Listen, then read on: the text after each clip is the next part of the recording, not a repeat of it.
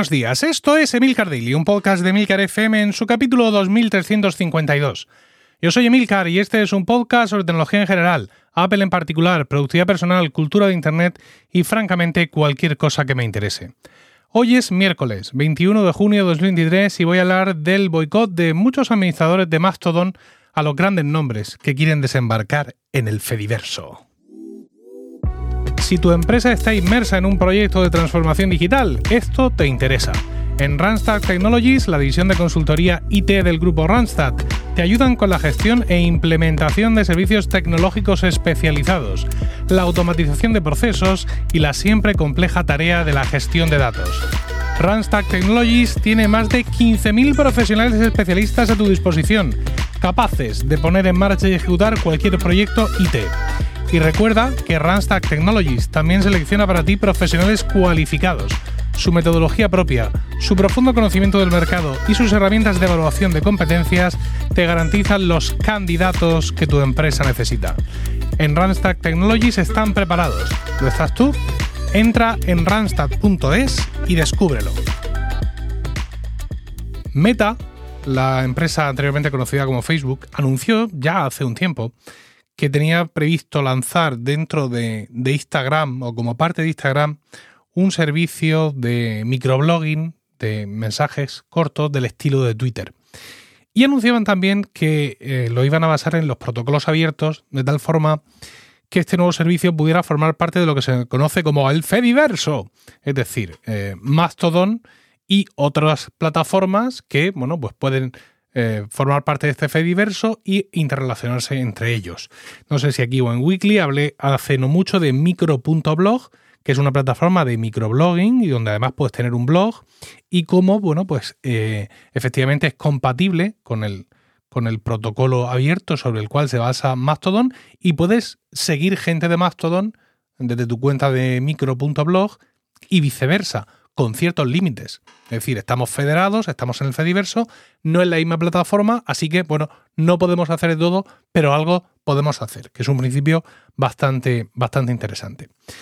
Bueno, pues si queremos ser buenistas en este sentido, pues podemos, ante este movimiento de meta, y algunos otros movimientos que se puedan producir en este sentido de otros grandes llegando al Fediverso podemos pensar, bueno, pues esta movida del Fediverso es complicada, ¿no? Esto de, me quiero dar de alta de Mastodon, bueno, pues en qué servidor, en qué instancia, mm, todas estas cosas sabemos que son, son complejas, incluso muchos de los que escuchéis este podcast, que sois tecnófilos, habéis pasado totalmente de Mastodon, no por nada, sino porque la barrera de entrada es grande en ese sentido, ¿no? Entonces, bueno, pues insisto, siendo ingenuos, podemos pensar que si hay grandes actores como Meta, que tienen algunos productos que entran en el Fediverso, bueno, pues esto puede atraer a muchísima gente, ¿no? A esto que para, que para nosotros es maravilloso, ¿no? Esta interacción entre distintos procesos, entre distintos servidores, entre distintos protocolos y de esta forma pues suavizar la barrera de entrada y al igual que Twitter al principio era una idea compleja que mucha gente no entendía, pues gracias, insisto, a la llegada de grandes actores, pues esto se puede suavizar, ¿no? También nos ha pasado en el podcasting.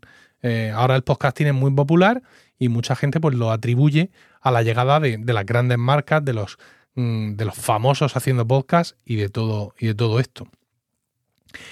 Pero claro, no. Es decir, eh, meta llegando a, a donde sea no da buen rollo en absoluto. Mm, es decir, hay mucha gente, muchos administradores de instancias de Mastodon y de otras partes del Fediverso que están viendo la llegada de Meta pues, como, una, como una auténtica amenaza y mm, están, eh, bueno, se ha creado una plataforma contra esta llegada que podéis ver en Fedipact, ¿no? Pact de pacto, acabado P-A-C-T, Fedi de Fediverso, fedipact.online. Y bueno, pues aquí tenemos un manifiesto y una, eh, una opción para firmar ese manifiesto. El manifiesto, os lo traduzco, dice eh, administrador de, dice yo como administrador o moderador de una instancia en el Fediverso, al firmar este pacto acepto bloquear cualquier instancia propiedad de Meta en caso de que aparezca en el Fediverso. Project 92, que es el nombre clave de, de, ese servicio estilo Twitter, es una amenaza real y grave para la salud y la longevidad del Fediverso y debe combatirse en cada oportunidad posible. Es decir, Aquí sí hay una posibilidad real de hacer boicot. En el podcasting no. En el podcasting yo podía gritarle a las nubes ¿no? sobre las intenciones del grupo Prisa y de la SER y de Podium a la hora de entrar en el podcasting, pero daba igual porque van a entrar igual.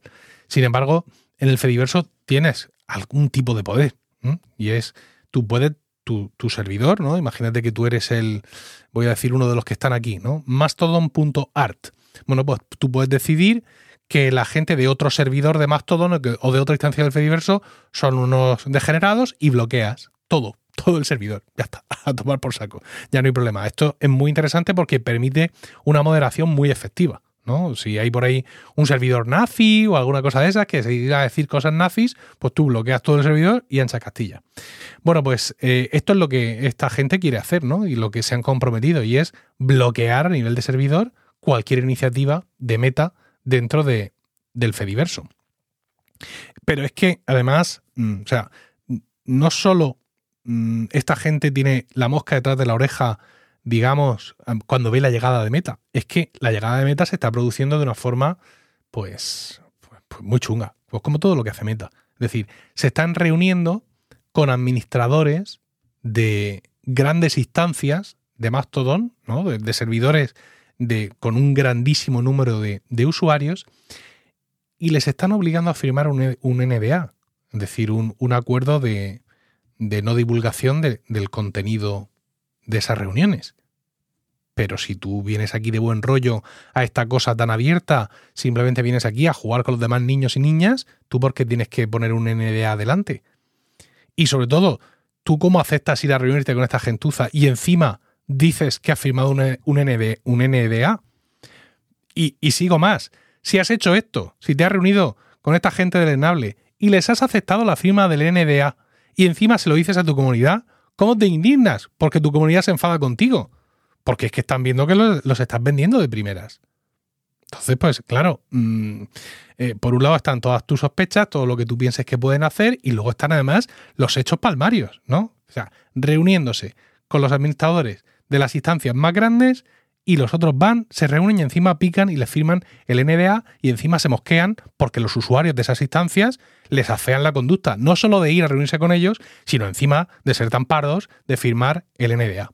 Porque es que, bueno, no me voy a poner aquí a hacer una enumeración de las fechorías de Facebook barra meta porque no acabamos nunca, ¿no? La manipulación de las elecciones, la venta de información por todas partes, o sea, es que... Mm, han hecho cosas para todos los gustos. Yo hubo un tiempo donde em, me indignaba especialmente por esto. Recuerdo, por ejemplo, el, un capítulo era la, la bajeza moral de Mark Zuckerberg, ¿vale? De, espera lo tengo aquí, un segundo, de 19 de julio de 2018, ¿no?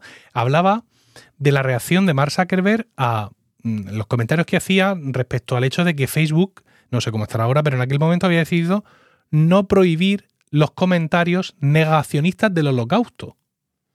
Entonces Mark Zuckerberg salía con una cara dura impresionante diciendo que no podíamos bloquear a esa gente y sacarles de la conversación porque entonces perdíamos la oportunidad de demostrarles que estaban equivocados. Porque según Mark Zuckerberg, toda esa gentuza que negaba el holocausto en realidad era gente confundida, ¿no? Gente a la que tú podías llegar y si tenías la oportunidad de hablar con ellos, decirles, oye, que sí, que hubo holocausto. Y entonces ellos te iban a decir, ah, ah, pijo, ah, coño, yo pensaba que no lo había habido. Sí lo, vi, sí lo hubo, sí. Usted digo, pues perdona, porque es que estaba confundido, pensaba que sí. Esto es lo que nos quería vender Mark Zuckerberg, judío, por cierto. Es decir, un individuo capaz de mm, vender así a, a, su propio pueblo, pues imagínate lo que va a hacer con el tuyo. Por cierto, eh, este capítulo, ya voy recordando, de la bajeza moral de Mark Zuckerberg fue uno de los que votasteis como parte de la selección 1500, que eran los 10 mejores capítulos de los primeros 1500 de, de Milcar Daily. No sé si recordáis que hice una selección especial. Los suscriptores de Weekly podéis, la tenéis en, la suscripción incluida, entréis ahí a la web y os dice cómo escucharlo. Y los que no estáis suscritos a Weekly, podéis entrar a Mumbler porque también lo, lo vendo allí aparte como una miniserie. Luego os pongo el enlace. Decir que no ya solo que en su momento todo esto me diera para tensión, sino que, que además mi, rant en ese momento fue especialmente celebrado y lo votasteis como uno de los mejores capítulos hasta la fecha de, de Milcar. Entonces, claro, con esta gente todas las precauciones son pocas, insisto. Es decir, solo con la historia que conocemos de Meta, ya es para nadar y guardar la ropa bajo, bajo 10.000 llaves. Pero si es que encima se están reuniendo con administradores de grandes instancias y obligándoles a firmar una idea, pues yo qué quieres que te diga. Creo que, que la ingenuidad que muchas veces a todos nos gusta ser ingenuos y pensar en un mundo bonito, ¿no? De, bueno, pues con este rollo de Twitter la gente va a saber lo que es el Fediverso y va a entrar y va a ver que puede hablar con unos y con otros, entonces se van a animar a, a una red social descentralizada. No, ya se la buscarán de alguna forma para meternos el palo, evidentemente. Evidentemente, no me hace falta saber lo del NDA para saber que si dejamos a esta gentuza que ponga un pie, que ponga simplemente un dedo en el Fediverso, al final van a acabar corrompiéndolo todo, como todo lo que hacen. Como ya he dicho, en el podcasting también tuvimos esto, ¿no? Cuando entraban los, grandes, ¿no? había un, grupo de podcasters que decíamos que estos venían a arrasarnos a que podcasting fuera igual a ellos y que todo lo demás como si no hubiera existido nunca. Y efectivamente ese fue su movimiento. Y había otros compañeros que tenían un punto de vista más optimista. Decían, no, porque entonces más gente va a conocer los podcasts y van a llegar a nuestros programas. Y él decía, no, vamos a estar sepultados por una capa de cemento.